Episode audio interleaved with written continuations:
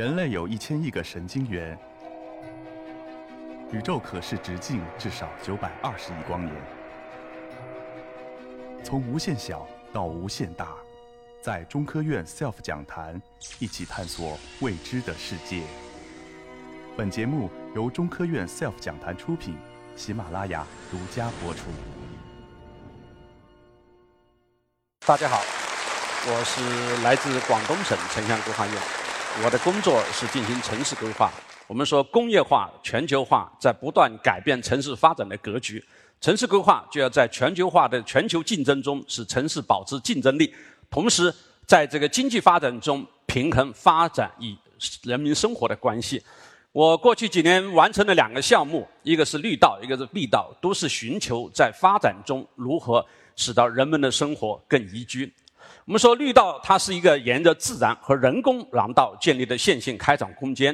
那么学界一致认为，最早的绿道是来自于美国中央公园的设计者阿姆斯特德，他在1867年在美国的波士顿这个城市设计了一条沿着水系行走的这个林荫步道。把四个公园联系起来了，因为他认为这个城市马车的大量的出现，干预到使得人们在一般的道路上行走已经不安全。那么珠三角的绿道呢？其实它是中国绿道建设真正的开始。今天我们去到很多城市，你去北京、上海都有绿道，但真正的绿道开始是零九年珠三角的绿道。为什么在这开始呢？因为珠三角是典型的全球化推动的城市发展，中央对广东的发展是放权，省进一步放到地级市。那么我们珠三角有九个地级市，但是呢，我们一放权到村到镇一发展，八十年代的时候，我们发展的单元就无数的多。就很多的单元，很多单元各个地方都开发，形成的格局是什么呢？我们的城市就出现蔓延了，就是城市的这个不再像过去一样，我们城市外面是田野，你看到的是到处是工业区啊，各种居住啊等等，是整个城市都蔓延出去。蔓延出去，第一个就引起生态，你见不到森林了，见不到农田了。所以呢，在九四年的时候，呃，省委就进行认为。城市群要进行一个规划，要进行一定引导，否则的话，我们区域环境就无以忍受。啊，那么当时形成了一个项目组，我是项目组成员之一。那么经过大量的讨论，我们认为城市的这个发展应该是在一种都会区、密集区里边。那么另外一些地方应该保留它的田野，甚至有一些有重要生态的意义的地方要进行划定生态敏感区。各个城市要保护这些生态的敏感区。那么十年后呢？第二次。是是省委跟建设部一起推动的这个第二次城市群的规划。那么我们进行了整个调研，进行了回顾。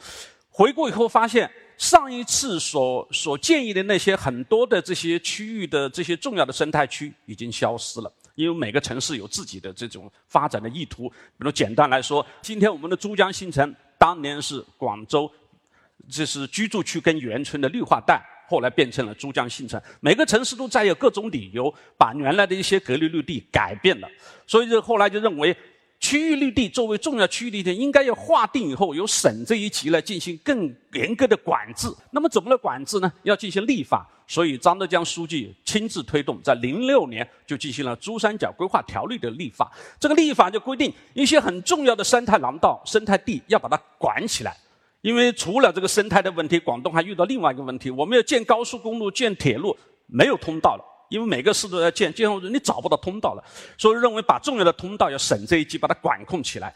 但是呢，省政府自行推，由建设厅去推划，就发现很难划定。因为地方政府知道你上面政府希望划定区域绿地来管控的时候，他认为你会约束我的发展，所以这个你有权去管，但是呢，你远远落不到地。哪一块是区域绿地？所以这个时候建设厅就进行各种研讨，我们怎么来解决这个矛盾？那么在二月份又举行另外一次研讨会，若干次的其中一次。那么我当时拿到这个第二天要参会，我就看我说，最主要是我们缺乏足够的关注。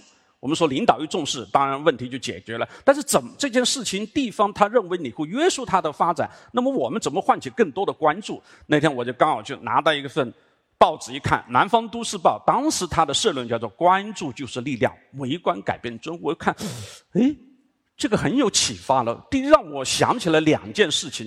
一个呢，是我曾经读过一个文献，当年在英国的时候读过文献。他说，文明社会为了规范人的行为，就设定了法对，我们有各种法，但是法呢，它不会自己去伸张正义的。法为什么能起作用？是有人告法才能出场，没有人告就没法就不会自己来管理，对不对？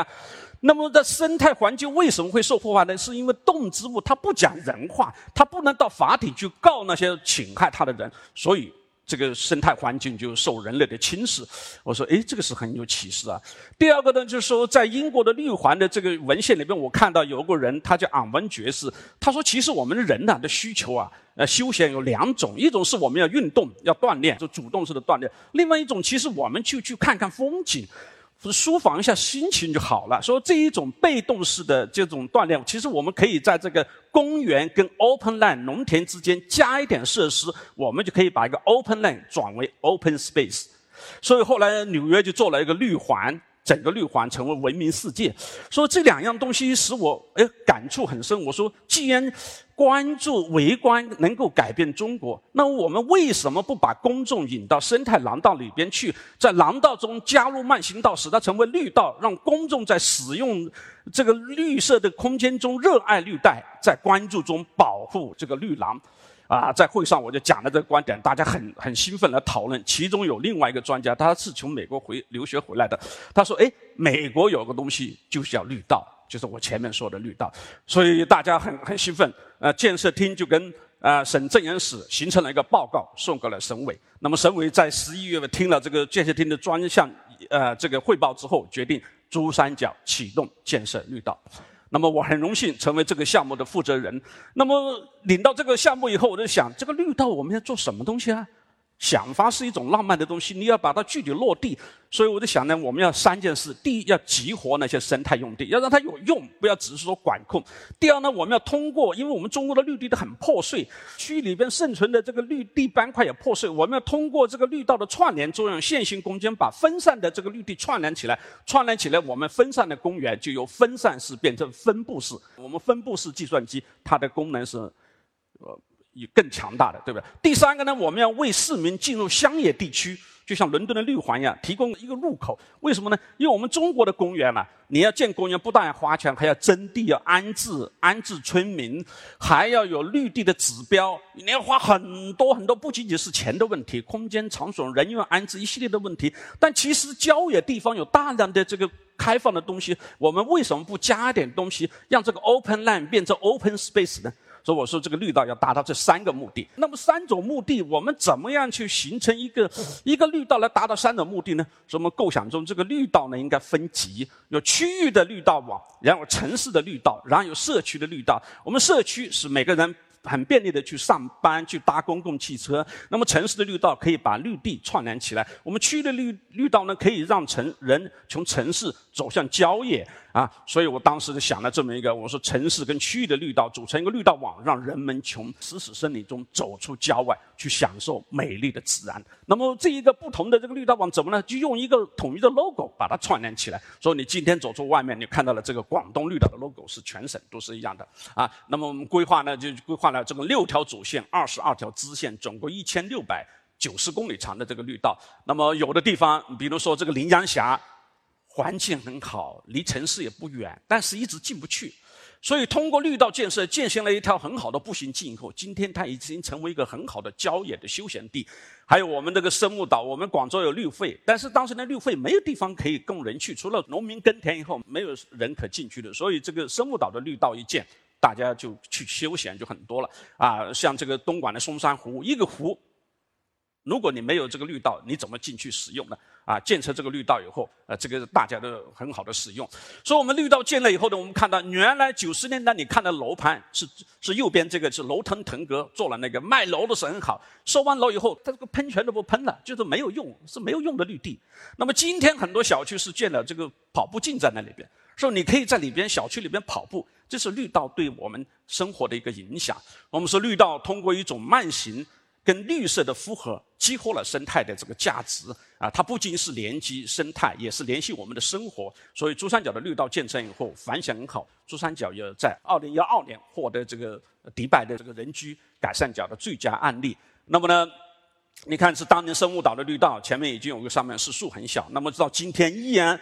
维护的很好，说绿道，他当有人说你们是一个政治推动的一个政府推动的一个运动，但实际上呢，这一项绿道除了当年的运动，我们今天还有好多高品质的绿道为人民生活所享用。比如最近广州建的这个云道，它是绿道的另进一步提升，啊，把通过架高的步行桥，把六秀公园、把白玉山把它串联起来，使得人们在上山就很好。另外呢，我们看到了全国各地都展开了绿带的建设，比如说这个上海的绿道。啊，这是浙江的绿道啊，这是福州的绿道等等，全国各地都是在做绿道啊。这个绿道改善了我们的生活。另外呢是最近两年啊，我完成的一个项目啊，叫做万里碧道规划啊，我完成的是规划万里碧道建设。就怎么说呢？就是说在幺二零幺五年的时候，这个绿道几年之后，我有一次在东莞一个地方开会，我站在高楼看，我说：“哎呀。”当年我们几年前做的，就是在这种城市化的地区，把现存的山头斑块把它串联起来，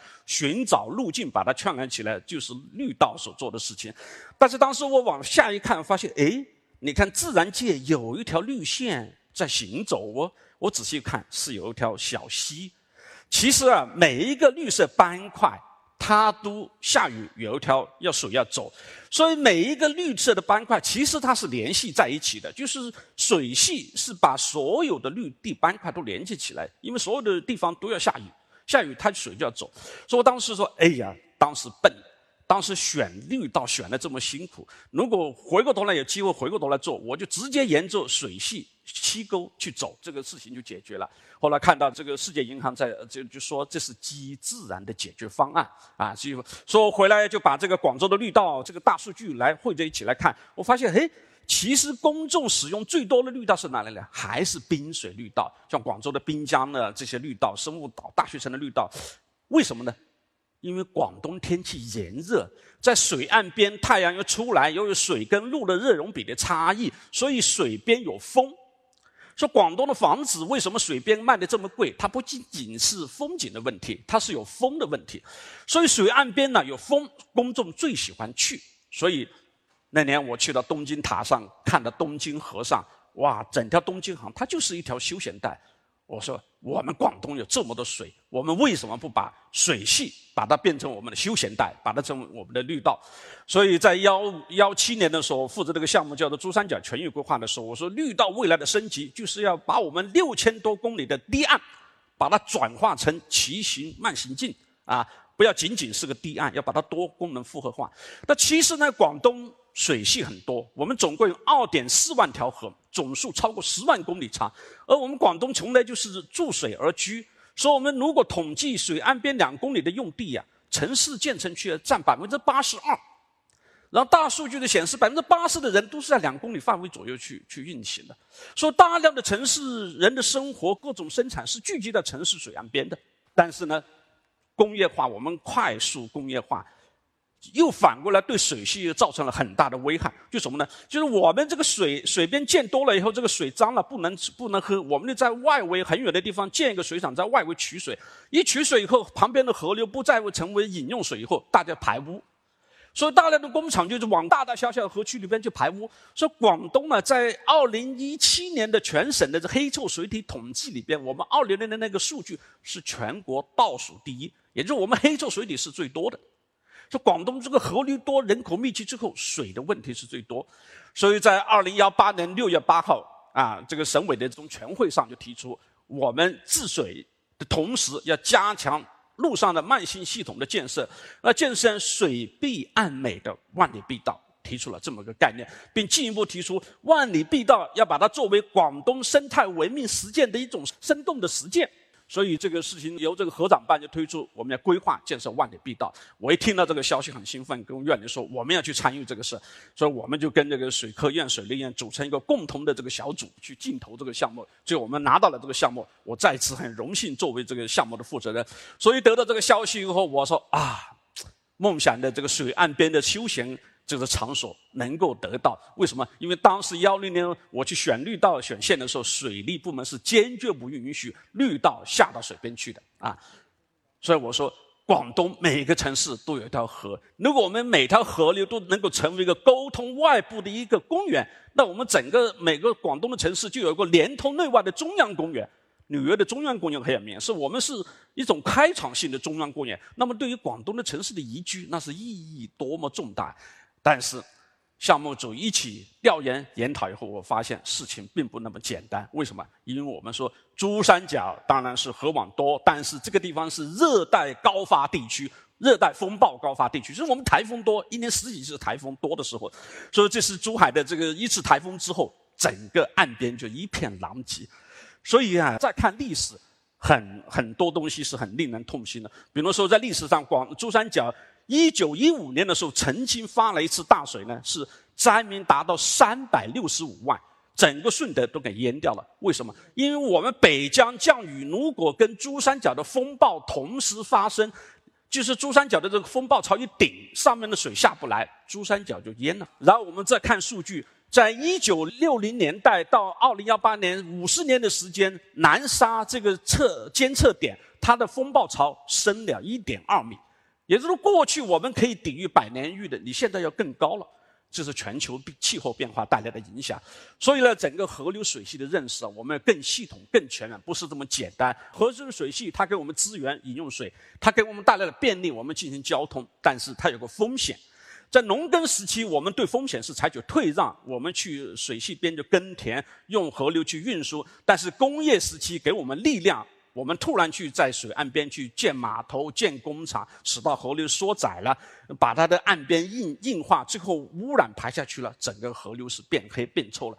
所以在知识经济时期啊，我们看到的不仅仅是它的资源跟生产的连通，我们也看得到生态的连通、生活的连通，它还有景观资源。但是所有的一切在于我们要进行风险管理。那么好，一条好的河流应该是什么？它健康的河流。各种文献归纳起来是说有五个要素：第一，流量，河流不能断流了，断流了哪叫河？第二，水质，你这个水都不清，黑臭水里怎么叫河啊？然后的生物多样性，河流是鱼生长的地方，河没有鱼了，怎么叫河啊？还有物理形态，它有自然的形态，你你都把它硬硬质化了，那就变成渠了，就不是河了。还有岸边带，河里边的之所以鱼能够生活，是岸边自然的水流下来。它在那，所以这五样东西是很重要，是一条河流健康的东西。那我们看广东的河流，十万条河流，很多地方，特别是珠三角，存在着这么几个问题：第一，水质不达标，我们黑臭水体；第二，岸边带开发过度，好多岸边都盖了房子；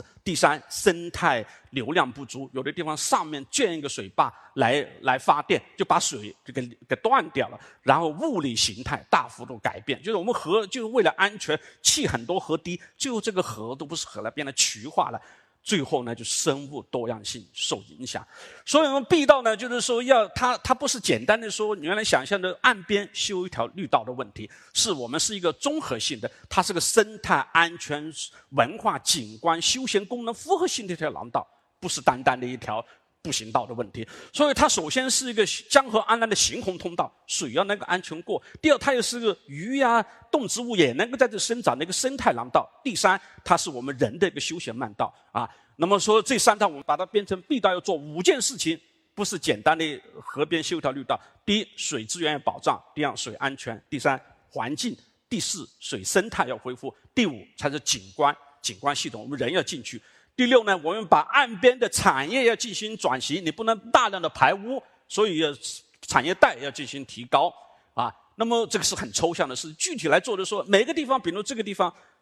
顺德的水乡地区在进行截污，因为很多工厂排污。那么截污的过程，我们就不能够仅仅截污，我们把它岸边把它生态化，让青蛙可以跳上来。然后我们有一条慢行道，从桥下穿过去，让我们跑步可以不中断，不受机动车的中断，进行慢跑。那么在这一种地方，我们进行必道建设什么呢？这个首先截污。结完污以后，我们顺便把它绿带把它做好，景观做好了，旁边的工厂它可能不再做它的低端的，它可以招更好的工人进行产业升级，那么排污就减少了。就说水跟岸跟产业跟城市一起联动，这就是我们说的一个密道。那么要达到这么多件事情。你这个范围有限，你怎么就要建立一种四个维度去思考？什么是四个维度？河流首先它是纵向一条河，然后有横向有岸边带，还有水论高低有高低，还要有个时间有时间维度。所以你就看，其实人跟水就是一个时间的使用的问题。洪水来的时候，人退进来，人就不要去了；但是当洪水退下去的时候，人可以到。和漫滩上进行漫步，就要时间的去管理。那么要达到这么多目标，我们要多专业的协作，要水利、生态、景观、市政，还有城市规划的人一起各方面的来。我们说，它就像一个堤，跟河河道跟外面的城的应用，就像一个门。一个门轴一样，门内门外是完全不同的呃功能的要求。那么在河堤外，就是河床内，我们要进行水文适应性。你建步道可以，但是你要尊重河水这个水文涨水的是要求，你不能搞一些太大的柱子阻挡水。你要在二十年域的水位上去做，你不能说太低，对不对？然后呢，第二个呢，你要近自然化进行防御，你不能说为了安全我就把它硬质化啊。新加坡他就把这个原来硬质的东西打掉。来重新把它近自然，让这些动植物也能在这里找到它的一种生存的空间。然后第三个，你要人性化，怎么人性化？我们现在很多地方河岸边，因为水利部门说不准建，然后我们就开一条大马路，之后那个河岸边喷成的汽车马路。它人就不适宜了，所以我们要以人性啊人性化作为一个主导，要有贯通的，人们天天可以跑步的，然后你跑步的时候进到城区也要方便的。那么方便怎么？你要把主干道要从河边引走，你不能把它变成一个主道的通道。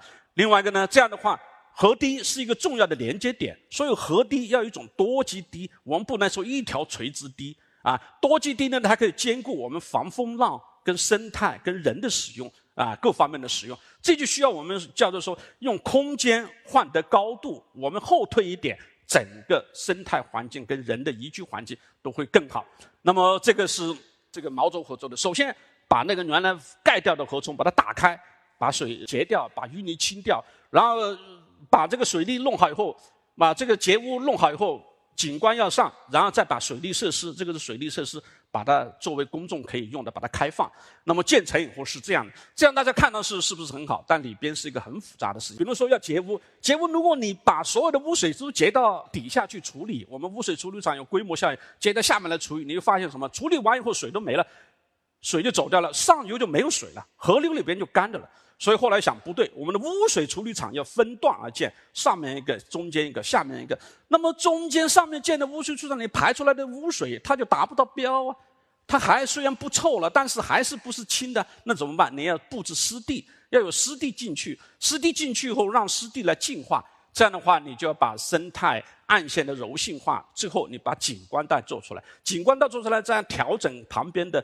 公共设施、机动车、公共交通等等，然后就带动周边的产业的发展，形成这一条一条综合的地方。像这个是一个呃，这个珠海的天目河，它这个旁边开发还没有像这个毛洲河一样这么多啊。先期做这个，做这个以后就形成一种很漂亮的一种景观带。但这个景观带背后是有很复杂的这个技术，所以我去到这个天目河上看到，就说十年前我们做东江绿道的时候，绿道你只能在。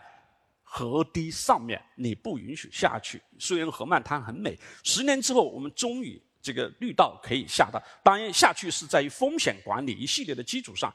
所以说，十年的时间很长，看上去很长，但在于我们对城市、对我们城市赖以生存的环境的理解，虽然这么艰难，我们是依然一步一步走过来。